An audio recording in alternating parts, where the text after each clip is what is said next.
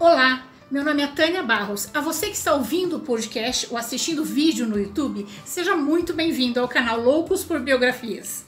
Hoje vamos conhecer um pouco da vida e da obra de Charles Darwin. Ele foi um naturalista inglês, o autor do livro A Origem das Espécies, considerado o pai da evolução. Darwin revolucionou o mundo científico e a religião, porque naquela época nada podia ser contrário à Bíblia. Ousar ensinar sobre a evolução era declarar-se um louco ou um herege. Charles Robert Darwin nasceu em Shrewsbury, Inglaterra, no dia 12 de fevereiro de 1809. Seu avô era poeta, filósofo e médico, e seu pai, Dr. Robert Darwin, era um médico rico, poderoso e aristocrático, que conduzia sua família com mãos de ferro. Sua mãe era inválida e vivia sempre doente para o pequeno Charles. O Dr. Darwin prezava sua posição social e pressionava Charles a agir respeitosamente. Ele era um homem grande, de cerca de 160 quilos. À noite, sentava os seus filhos ao seu redor e passava horas falava, falando sobre bom comportamento. Charles se sentia solitário, intimidado pelo pai e distante dos seus cinco irmãos. Ele não tinha um lugar só dele, só quando ele saía pela natureza é que ele ficava sozinho. Isso acabou permitindo que ele tivesse algo só dele. Ele passou a colecionar flores silvestres, conchas, pedras, moedas, ovos de pássaro, e ele acabou sendo conhecido pela sua, sua família como um jovem colecionador. Quando Charles estava com oito anos, a sua mãe faleceu e o Dr. Charles insistiu na ordem e desestimulou os filhos a expressar a sua tristeza. Charles pareceu não se importar com a morte da mãe, mas semanas depois, quando assistia a um funeral militar, ele desabou. Quando estava com 13 anos, em 1822, Charles foi mandado para a escola de Shrewsbury. O conhecimento de literaturas antigas era um marco para os cavalheiros. A literatura grego e latina deixava Charles entediado, e a falta de interesse por seus estudos acabava fazendo com que ele tirasse notas baixas e fazendo com que muitas pessoas achassem que ele não era dos mais inteligentes. Oprimido na escola e em casa, ele só encontrava liberdade ao ar livre e tornou-se um excelente cavaleiro e caçador. Seu desempenho escolar passou de ruim para péssimo e o Dr. Darwin tirou Charles da escola e o enviou para a Universidade de Edimburgo para estudar medicina, onde um de seus irmãos já estudava lá os alunos precisavam assistir cirurgias e naquela época não se, não se tinha um sistema de anestesia eficiente. As pessoas eram amarradas nas mesas, amordaçadas para abafar seu grito e o cloroforme usado a, tornava a sala como se fosse um, uma câmara de tortura. Charles não aguentava ver aquilo e, de, e decidiu desistir da medicina. Ainda continuou um ano em Edimburgo sem coragem de contar para o seu pai que, de, que que queria que ele seguisse a tradição da sua família e se tornasse médico. Quando finalmente voltou para casa, o seu pai lhe propôs um novo caminho para a respeitabilidade, o sacerdócio. Charles, ávido de se redimir com o pai, aceitou-se se estudar para pastor e, graças à riqueza e influência do seu pai, foi prontamente aceito na Universidade de Cambridge. Aos 21 anos, ele se, se libertou e curtiu os prazeres da juventude. Gostava de beber uísque e jogar 21 até de manhã. Saía com uma jovem chamada Fanny Owell, sua primeira namorada. Parecia mais perdido que nunca, até que encontrou um homem que mudou a sua vida, o professor John Stevens Hanson clérigo de profissão e botânico amador, que despertou em Darwin a sua paixão adormecida pela natureza. As longas caminhadas juntos eram tão comuns que Charles ficou conhecido como o homem que anda com Hanson. Embora tenha feito poucos cursos de história natural e geologia, ele absorveu o conhecimento das pessoas à sua volta e do seu próprio contato com a natureza se tornou um ávido colecionador de plantas e, e animais, em especial de besouros. Devorava relatos sobre exploração científica e sonhava com aventuras distantes. Negligenciava os estudos e quase saiu de Cambridge sem o diploma de teologia. Ao visitar sua família em Salisbury, recebeu uma carta do professor Hanson que dizia que a coroa britânica estava designando o navio HMS Beagles para mapear rotas marinhas na América do Sul e o capitão estava procurando um jovem naturalista como parceiro. Darwin ficou exultante, ele estava ansioso para conhecer o mundo, mas seu pai não lhe deu permissão para a viagem e ele teve que recusar o convite. Dr. Darwin tinha medo de perder o filho. Naquela época, durante o Império Colonial Britânico, milhares de jovens partiam, mas poucos voltavam. Mas quando ele viu que Charles estava disposto mesmo a ir, ele disse que se ele, se ele lhe apresentasse um homem de discernimento que aceitasse aquela ideia maluca e o convencesse, ele o deixaria ir. Charles então pediu ajuda para o seu tio, Josiah Wetwood, que persuadiu seu pai a deixá-lo ir e custear a sua viagem. Após 22 anos como um filho excêntrico, Charles estava disposto a se destacar. Ele estava deixando para trás sua família e uma namorada jovem e bonita rumo ao desconhecido. Estava exultante até que viu o Beagles, uma fragata, uma embarcação tida como caixão flutuante. Com 27 metros de comprimento e 7 metros de largura, era muito pequeno ele tinha 1,82m e para entrar no seu camarote que tinha que compartilhar, ele tinha que se abaixar. Sua cama era uma rede e seus aposentos lhe davam uma sensação de claustrofobia. Ele se perguntava como 70 homens, durante os próximos três anos, iriam compartilhar um espaço tão pequeno. O navio ficou ancorado vários meses, esperando o bom tempo para partir. Mas certa noite os, os marinheiros se embebedaram na manhã seguinte Fitz, Fitzroy pediu para açoitá-los. Charles ficou horrorizado com, com o corretivo brutal e se perguntou se ele aguentaria uma viagem tão longa. Mas não podia mais voltar atrás. Ele era um cavalheiro e tinha se comprometido a ir. Quando Beagles finalmente zarpou, Charles descobriu um novo tormento. Se sentia enjoado o tempo todo. Nada parava em seu estômago, já que eles passavam pelos piores mares do mundo. Após dois meses, o Beagle finalmente chegou à América do Sul e Charles recebeu as primeiras cartas de casa e recebeu um golpe duro. Fanny, a namorada que tinha dito que ia esperar por ele, tinha se casado com outro mas quando ele entrou nas florestas tropicais brasileiras, a elegância das floragens, a novidade das espécies o animou novamente. Ele recolheu fósseis, peles, carcaças, centenas de formas de vida exóticas. Seus modos gentis conquistaram tanto os nativos quanto seus rabugentos companheiros de viagem ele descobriu o indício essencial nas montanhas acima da cidade de Salvador. Olhou para cima e viu uma faixa branca e descobriu que eram conchas. E ele se perguntou: a água subiu ou a terra baixou? Os cristãos achavam que a superfície terrestre se, ma se, mantinha fixa desde o dilúvio, mas as observações de Darwin mostravam que a Terra era um planeta em constante mudança entrou nas densas florestas da Argentina e encontrou os selvagens da Terra do Fogo. Ele não estava preparado para o primitivismo, a nudez e atitudes animalescas. Os nativos dormiam no chão, comiam com a mão. Ele mal podia crer que o mesmo Deus tivesse criado homens tão rudes e outros tão elevados como ele próprio e os seus refinados professores de Cambridge. A experiência o convenceu de que o homem tinha raízes no reino animal Todas as criaturas da Terra tinham parentesco e eram vulneráveis aos caprichos da natureza. Darwin periodicamente encaixotava as espécimes e enviava para Hanson em Cambridge.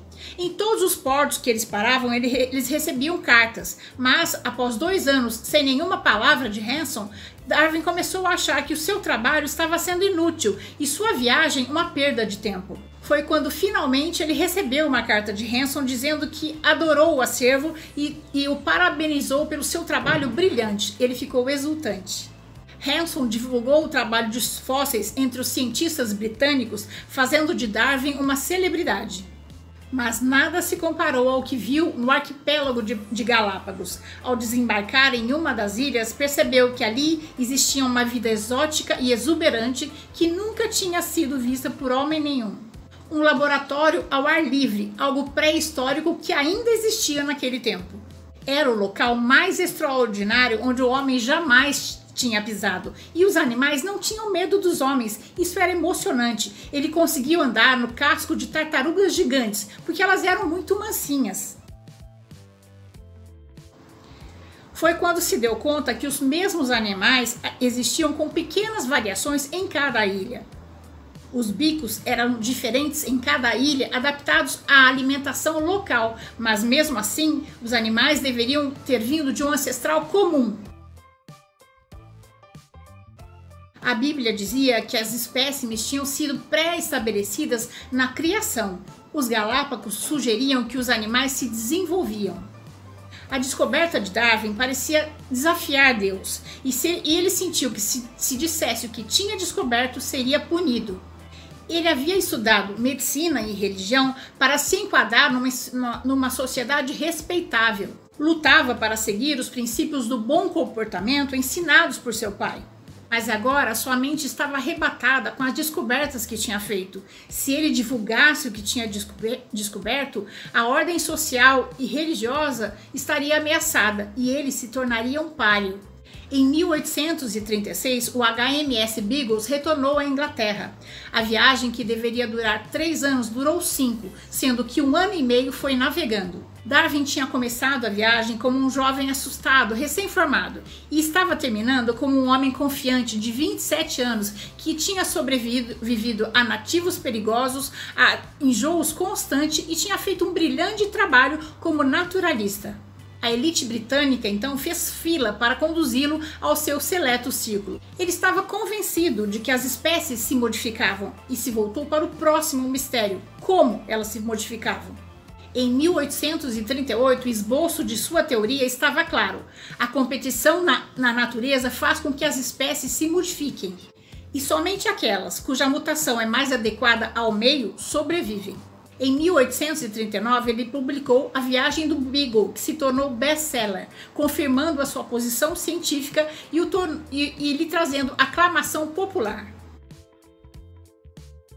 Darwin estava com 30 anos e queria se casar, queria ter uma companheira, filhos. A tradição dizia que os aristocratas deviam casar-se com pessoas próximas, geralmente primos. Sua prima de primeiro grau, Emma Wetwood, era instruída, refinada e herdeira das cerâmicas Wetwood. Emma aceitou seu pedido de casamento e, com a riqueza das duas famílias, Darwin não tinha que se preocupar em ganhar dinheiro. Só uma coisa o preocupava: Emma era uma cristã devota e ela achava que, pela liberdade de pensamentos de Darwin, eles não, não estariam juntos na eternidade. Ela iria para o céu, mas ele não. Em 1839, Emma e Charles se casaram e sua agradável propriedade Darwin Downhouse lhe, lhe forneceu o refúgio necessário para que ele pudesse continuar perseguindo suas ideias radicais.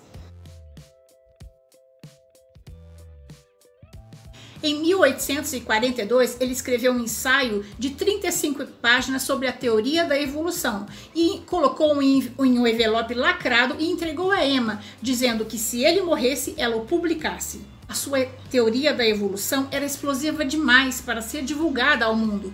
Poderia arruinar a sua reputação e a de sua família manteve esse segredo por 20 anos. Talvez pelo estresse de manter um segredo que ia modificar o rumo da biologia e da religião, o fazia ter crises de pânico. Ele também tinha sido mordido pelo inseto barbeiro no Brasil e contraído doença de Chagas, o que o fazia ter calafrio, febre e mal-estar o tempo todo. O vigoroso explorador que ele havia sido agora só conseguia trabalhar três horas por dia, tempo que ele gastava explorando a natureza e também lendo suas correspondências. Entrava em contato com todos, desde marujo até naturalista, buscando saber de espécimes novas e, e descobertas científicas. Já que ela veio fazer parte do vídeo, deixa eu aproveitar e apresentar para vocês a minha gatinha, Aretha Franklin, aqui atrás. É, a Areta também tem nome, até, aqui em casa, até os bichinhos têm nome de bi biografias importantes. Então vamos lá. Raramente Darwin saía de casa. Ele tinha em casa tudo que ele precisava: uma esposa carinhosa, ela era sua companheira, enfermeira. Eles tiveram dez filhos, sendo que sete chegaram à idade adulta.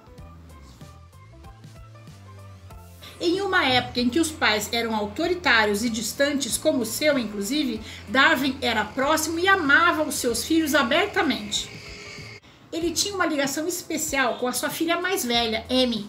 Ela era sua companheirinha, brincava perto dele no escritório enquanto ele trabalhava. Quando estava com 9 anos, Amy adoeceu e foi enfraquecendo até falecer, sem Darwin poder fazer nada. Quando Amy faleceu, Darwin se deu, deu conta que não existiria re ressurreição para ela e deixou de acreditar no universo justo e ético. Após a morte de Amy, Darwin retomou o seu trabalho deixado de lado há tanto tempo, a teoria da evolução. Ele passou anos escrevendo, refinando, aprimorando, até que em 1858 um incidente o reanimou. Tinha esperado 20 anos para publicar e agora o naturalista inglês Alfred Wallace tinha desenvolvido ideias similares às suas sobre a teoria da evolução e a seleção natural e Darwin estava determinado a reivindicar crédito por suas ideias revolucionárias e entrou num frenesi e escreveu durante 13 meses. Darwin sofria com sentimentos contraditórios muito fortes. Ele sabia que seu livro ameaçaria seu, sua reputação, colocaria em perigo o futuro dos seus filhos e, o pior de tudo, faria sofrer uma mulher que lhe chamava de meu anjo. Em novembro de 1859, quando estava com 50 anos, ele revelou a sua teoria da evolução e publicou A Origem das Espécies. O livro causou um alvoroço imediato. A primeira edição, com 1.250 exemplares, foi vendida no mesmo dia ele não foi bem aceito, porque ele não foi bem compreendido. Ele nunca disse que os homens descendem dos macacos, e sim que macacos e humanos vieram de um ancestral comum, mas seguiram caminhos diferentes. Darwin foi ridicularizado. Os caricaturistas faziam desenhos dele com sua barba branca, comparando-o a macacos peludos. A igreja anglicana era a igreja oficial da Inglaterra. A teoria de Darwin implicava que a autoridade eclesiástica era supérflua ou fraudulenta. E isso era terrivelmente ameaçador aos pilares da sociedade estabelecida. Os debates encolerizavam os criacionistas e os evolucionistas. Darwin continuava trabalhando na segurança de Downhouse, buscando suporte nos bastidores da elite de cientistas ele compreendeu a importância das relações públicas e fez uma campanha para que os, os 15 homens mais importantes da ciência compreendessem a sua teoria da evolução. E mantinha uma lista de quem estava indeciso, de quem era a favor e de quem estava contra a sua teoria. A opinião pública e intelectual foi aos poucos se voltando ao seu favor. Ninguém com mente aberta a teria ignorado. Até alguns religiosos concordaram que Deus poderia ter criado a vida eterna para que as criaturas que ele criou se evoluíssem e se modificassem.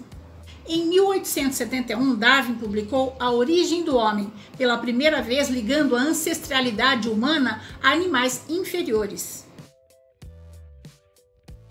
Para sua surpresa, a obra foi recebida sem o furor que tinha cercado a origem das espécies. Em apenas uma década, suas ideias haviam se tornado parte da corrente principal e a carga da evolução havia finalmente sido tirada de seus ombros. Isso fez com que sua saúde melhorasse consideravelmente. Os sintomas de mais de 30 anos desapareceram e ele andava pelo terreno de Downhouse com um vigor renovado. Darwin foi agraciado com o diploma honorário de Cambridge, onde anos antes quase tinha sido reprovado. Sua alma estava em paz, a não ser pelo conflito doloroso e não resolvido com sua amada esposa. Emma acreditava piamente na vida eterna para cristãos devotos e ficava muito triste ao pensar que ela e Darwin não passariam a vida eterna juntos. Essa diferença religiosa entre eles se tornou ainda mais pungente à medida que os anos finais de cada um se aproximavam. Em abril de 1882, aos 83 anos, Darwin sofreu um grave ataque cardíaco e passou os, os dias finais que lhe restavam amparado por sua querida esposa Emma. No dia 19 de abril de 1882, quando Darwin dava seus últimos suspiros, olhou para sua esposa e disse que adoraria que eles passassem a eternidade juntos. mas ele sabia que ela, por sua luz, teria uma vida eterna, mas ele não. A família de Darwin se surpreendeu com o pedido da coroa britânica de que o corpo de Darwin fosse sepultado na, na abadia de Westminster, em Londres. A Inglaterra reivindicava seu filho ilustre. Ele havia colocado a bandeira da ciência em novos rumos. Em 26 de abril de 1882, a elite britânica se reuniu no pátio da abadia de Westminster para ver Darwin e repousar ao lado de Sir Isaac Newton. Dois séculos após a sua morte, a origem das espécies foi, foi publicada 400 vezes em 29 idiomas. Darwin modificou a visão do mundo para sempre, como poucos homens fizeram no curso da história. Ele deu origem a uma nova era na ciência, assim como na cultura popular. Essa é a nossa história de hoje. Espero ter contribuído para que seu dia tenha momentos muito agradáveis. Se você gostou, deixe seu joinha, conheça as outras histórias do canal e se inscreva para conhecer as próximas histórias também. O canal Loucos por Biografias traz duas novas histórias toda semana, em áudio no podcast e em vídeos no YouTube. Clique no sininho para ser avisado das próximas histórias. Até mais!